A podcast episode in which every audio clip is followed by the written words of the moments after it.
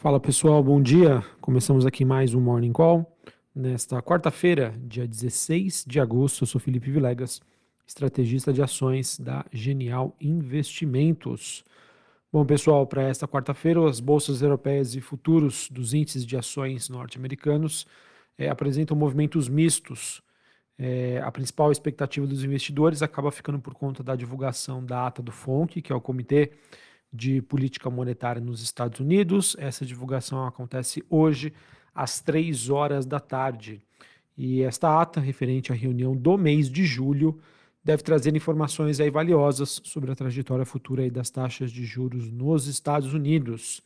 É bastante provável que a mesma revele, então, uma divisão entre os membros do FONC, em que a expectativa é que apenas uma pequena parcela dos dirigentes tenha se mostrado favorável em manter as taxas de juros inalteradas pelo resto do ano, que pode é, abrir aí uma dupla interpretação. Né?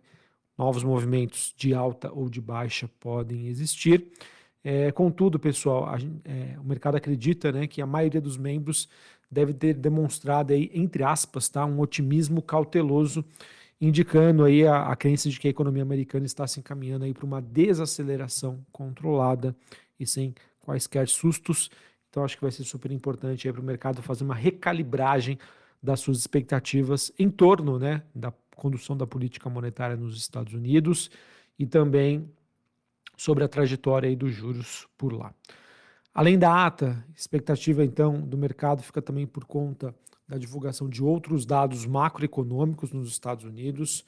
Às nove e meia da manhã serão anunciados os números relacionados à construção de novas casas, ou seja, um dado relacionado ao mercado imobiliário. E às 10h15 nós teremos aí números de produção industrial, ou seja, agenda aí também bastante intensa por lá.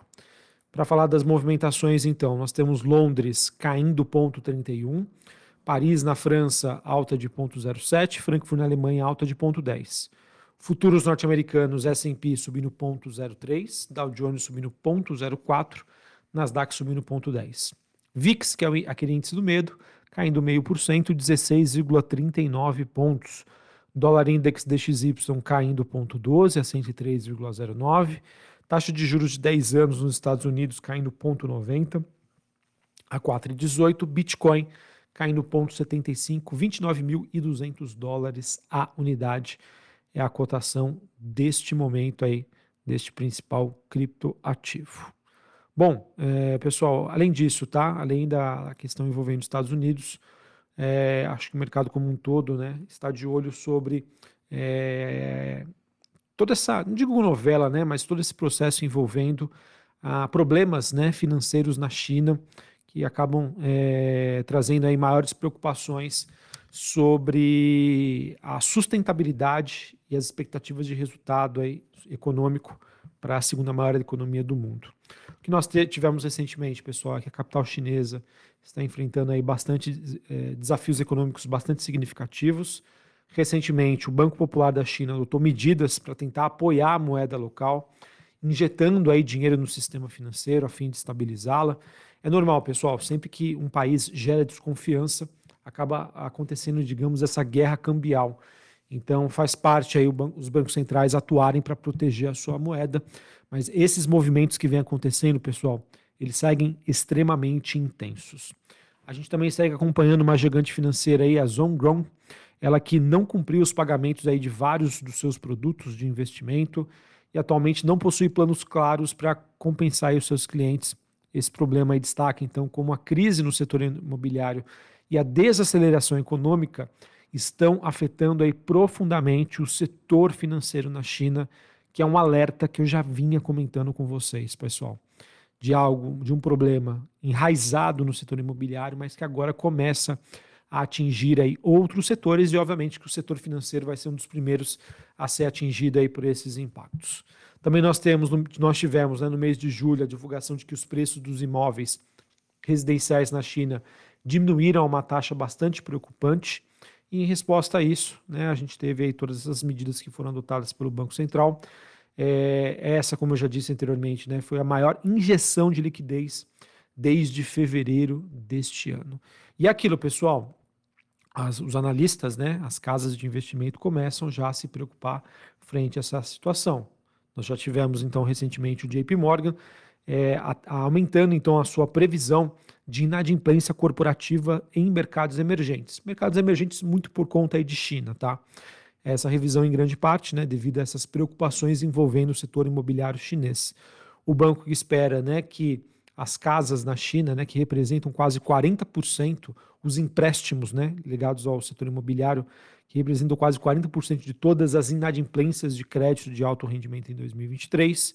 Em seguida, aí, ele vê como é, mais significativas as empresas russas, por conta aí da guerra contra a Ucrânia, e as emissões brasileiras ali com 12%. Tá? Então, o Brasil bastante tranquilo. China ruim, isso acaba impactando aí as commodities futuro de minério de ferro na China recuando na bolsa de Singapura. A redução acontece aí também em meio aí à crise e obviamente que está pressionando os preços. Petróleo, pessoal, segue num patamar também de, de leve baixa, queda de 0,16. O WTI, que é o contrato negociado em Nova York, próximo dos 81 dólares o barril. E o Brent, Brent, que é o contrato negociado em Londres, também uma queda leve, próximo dos 85 dólares. Em relação a outros metais industriais, nós temos o cobre recuando 0,12, níquel subindo 1,32%. Beleza? Bom, pessoal, falar agora sobre o Brasil. É, segue no radar do, dos investidores a agenda da reforma tributária, em que nós teremos aí Eduardo Braga, relator dessa reforma, planejando aí apresentar seu parecer sobre o assunto. A Comissão de Constituição e Justiça, CCJ, somente no dia 27 de setembro. A votação do texto, então, está, está sendo prevista para acontecer no próximo dia 4 de outubro. Além disso, diante né, da crescente preocupação com os precatórios, foi identificada aí uma ação direta de inconstitucionalidade que está, sem, está em andamento no STF, Superior, é, Supremo Tribunal Federal. A, essa ADI, né, ação direta de inconstitucionalidade, estaria questionando a PEC dos precatórios. Inclusive, a Ordem dos Advogados do Brasil, OAB, foi a entidade que iniciou esse questionamento após a aprovação da mudança das regras durante o último governo, no caso de Jair Bolsonaro. Esse passivo relacionado que está em, questão já alcançou a marca de 141 bilhões de reais. Foi um problema no ano passado. Será que vai voltar a ser um novo problema? Agosto aí voltando a ser o mês do desgosto, com muita coisa negativa acontecendo lá fora e também aqui no Brasil. Por fim, pessoal, falar um pouquinho sobre o noticiário corporativo. A gente teve no Nubank, ele que divulgou um lucro líquido de dois, no segundo TRI, que superou as expectativas do mercado, chegando a quase 225 milhões de dólares. Isso em comparação com um prejuízo de quase 30 milhões de dólares no mesmo período do ano passado, mostra então uma forte recuperação da, dessa fintech aí brasileira. Além disso, nós tivemos declarações do CEO da Petrobras, o Jean Paul Prats, ele comentou que um preço de um petróleo acima de 90 dólares o barril não implica necessariamente em um novo reajuste de preços da companhia. A decisão que vai levar em consideração outros fatores, como o preço do diesel e também de outros spreads. Além disso, Petrobras esclareceu que não está em negociação com o governo federal sobre dívidas tributárias. Esse, essa postura, né, essa, essa fala da própria Petrobras acontece em resposta as notícias sobre possíveis tratativas entre o ministro da Fazenda, Fernando Haddad, e o CEO da Petrobras. O governo, pessoal, está atrás aí de conseguir fechar as contas, mas a gente vem acompanhando aí diversas derrotas do governo, diversas derrotas aí do ministro da Fazenda, Fernando Haddad, o que também acaba gerando aí esses estresses no mercado. Bom, além disso, a gente teve a B3, ela que divulgou aí que Petro Recôncavo e Vamos foram mantidas na segunda prévia do Ibovespa. Ah, assim, pessoal, muito provavelmente né, essas duas empresas farão parte do Ibov na carteira teórica a partir do mês de setembro.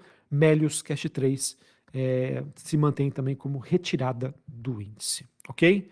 Bom, pessoal, então pelas movimentações que nós temos hoje, nós temos aí o mercado em compasso de espera dessa divulgação aí da ata do FONC e reconsiderando aí os últimos eventos, né, esses dias mais negativos, é, olhando aí para o mercado é, internacional, principalmente noticiário de China.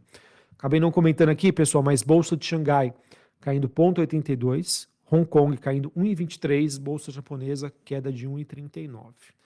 como nós temos notícias negativas relacionadas à China, mercado revisando tá, perspectivas para países emergentes, pessoal, infelizmente o Brasil acaba adentrando aí nesse rol de países que devem continuar sofrendo aí com esse ambiente menos construtivo para o mundo emergente e o investidor realmente aí adotando uma postura mais conservadora. Entendemos que a precificação dos índices de países desenvolvidos está muito além dos países emergentes, mas na dúvida, o mercado aí não quer correr maiores riscos e obviamente que aonde existe mais risco é que sofre num primeiro momento, por mais que os fundamentos estejam melhores, tá bom? Então, por enquanto, uma, um viés um pouco mais negativo aqui para a Bolsa Brasileira, muito influenciada por essa questão de China. E não tem jeito, pessoal. A gente já, teve, já está observando o quê? Uma saída significativa de investimento aí de, de bolsa, de investimento de investidor estrangeiro uh, das ações brasileiras, tá?